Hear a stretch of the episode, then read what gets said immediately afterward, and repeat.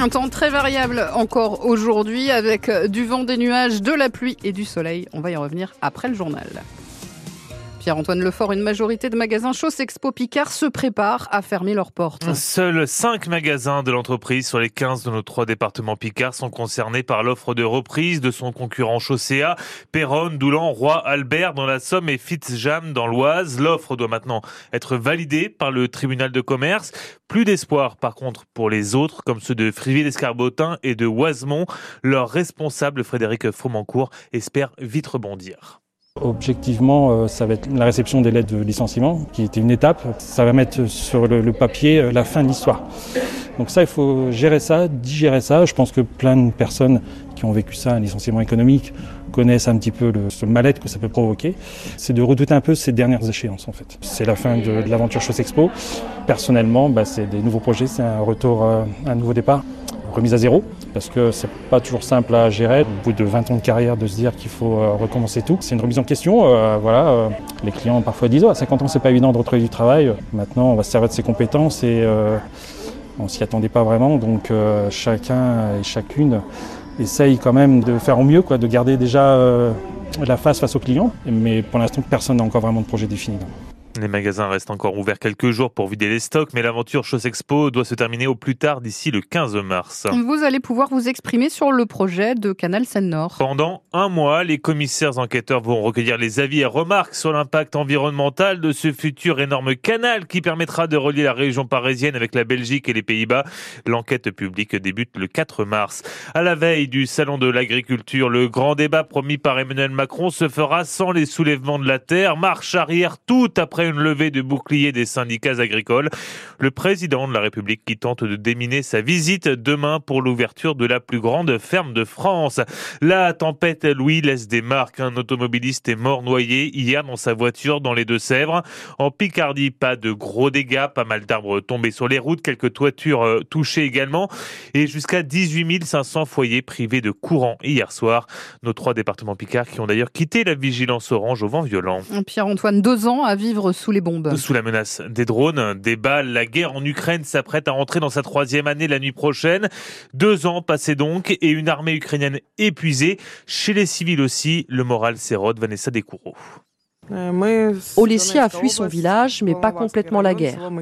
Mikilske, son village natal, est occupé par les Russes. Ma maison me manque. J'y ai vécu toute ma vie. Mais ici, c'est aussi l'Ukraine. Le principal est que je sois en Ukraine, sur ma terre natale. Son mari Arthur, lui, ne fait pas dans la nostalgie, dans la colère plutôt contre le pouvoir ukrainien, incapable de mettre un frein à la corruption qui ronge le pays. On nous dit qu'on donne des milliards pour le pays. Mais où sont-ils? Personne ne les a vus ici sur le front. Regardez dans quelle voiture nos gars circulent. Ils ne peuvent même pas ramener leurs frères d'armes du front, parce qu'ils n'ont rien pour le faire. Arthur n'a pas fini son coup de colère qu'une cliente de l'épicerie s'en mêle. C'est Valentina, 67 ans. Les autorités, si elles allaient sur le front, nous tous on les suivrait, on les soutiendrait. Les garçons qui sont ici, ça fait mal de les voir quand ils reviennent du front. Ils sont à bout de force.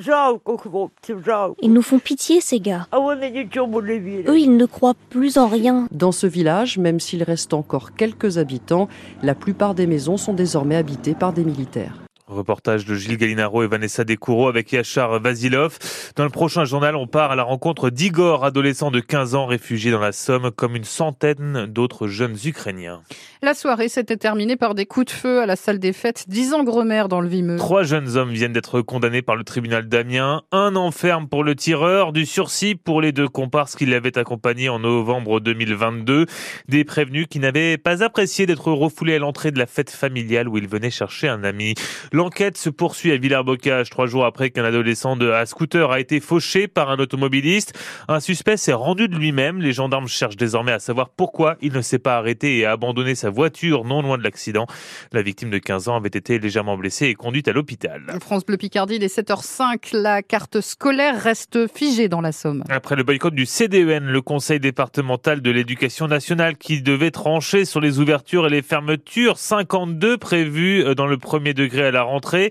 Syndicats de professeurs, mais aussi représentants de parents d'élèves et élus veulent ainsi maintenir la pression et poursuivre surtout le combat, souligne ce matin Dorothée Farcy de la FSUS Nuit PP. On s'oppose toujours à ces plus de 50 fermetures de classes. On s'oppose au choc des savoirs qu'il prévoit de mettre en place à la rentrée. Et euh, notre stratégie, voilà, c'est surtout d'avoir cette même ligne de conduite et aussi euh, de continuer à mobiliser les élus, les parents dans toutes les, fermetures qui sont prévues. Ça peut permettre aussi euh, des rencontres avec nos inspecteurs de circonscription.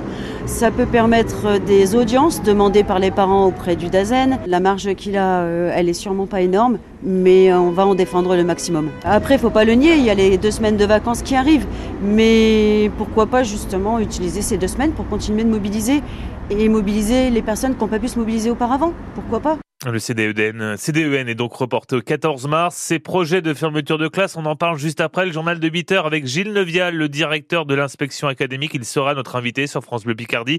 Sur le terrain, les parents d'élèves continuent à se mobiliser. À Uchenville, par exemple, ils manifestent dès 8h30 et prévoient de faire entrer un poney dans la classe. C'est aussi collège mort aujourd'hui au collège Jules Roy de Cressian, Pontieux. Qui raflera la mise ce soir au César Réponse à partir de 21h pour cette 49e cérémonie et anatomie d'une chute de Justine Trier fait pour le coup clairement office de favori. Une édition 2024 marquée par une nouvelle fois par les révélations de violences sexuelles dans le monde du cinéma. Et puis ça va jouer aussi ce soir sur la glace du Coliseum. Les Gothiques d'Amiens euh, vont accueillir Anglette. Ce sera à 20h15. Nos hockeyeurs sont actuellement cinquièmes de Ligue Magnus à trois journées maintenant de la fin de la saison régulière.